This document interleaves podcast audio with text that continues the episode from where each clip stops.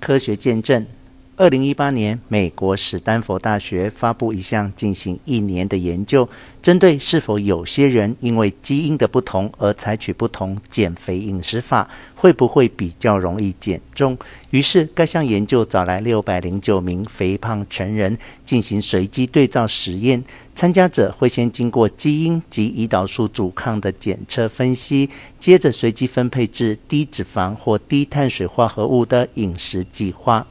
最先做的检测分析是要了解六百零九名参与者对于脂肪、碳水化合物的代谢状况。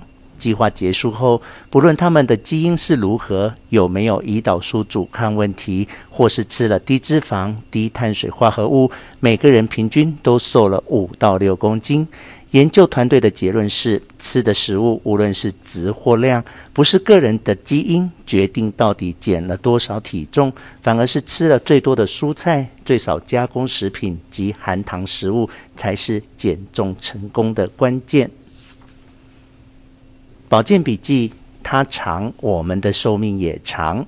我们的细胞染色体 DNA 的末端有个很特别的东西，叫做端粒，是由许多重复的 DNA 和 RNA 片段组成的序列。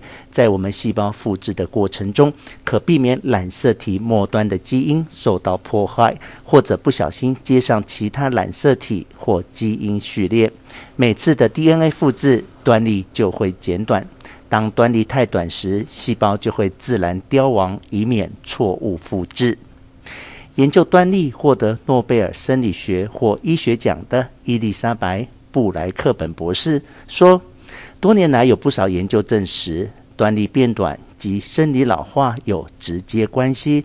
如果端粒能够保持长度，细胞的老化就会延缓。令人兴奋的是，有研究证明，透过生活习惯，包括饮食。”运动及压力管理可以预防端粒减短的速度，甚至让它再长长。科学见证，美国埃默里大学研究团队使用一批小白鼠，让小白鼠闻到化学物质苯乙酮的味道，每次闻到时就用微量电流电击一次，让小白鼠感到害怕。连续三天，十天后再让小白鼠交配，生下来的小白鼠一闻到苯乙酮，仍然会流露出害怕的表情，而它们从来没有闻过苯乙酮，也未曾被电流电过，一样受到惊吓。可是闻到其他的化学味道，并不会有任何害怕的表情。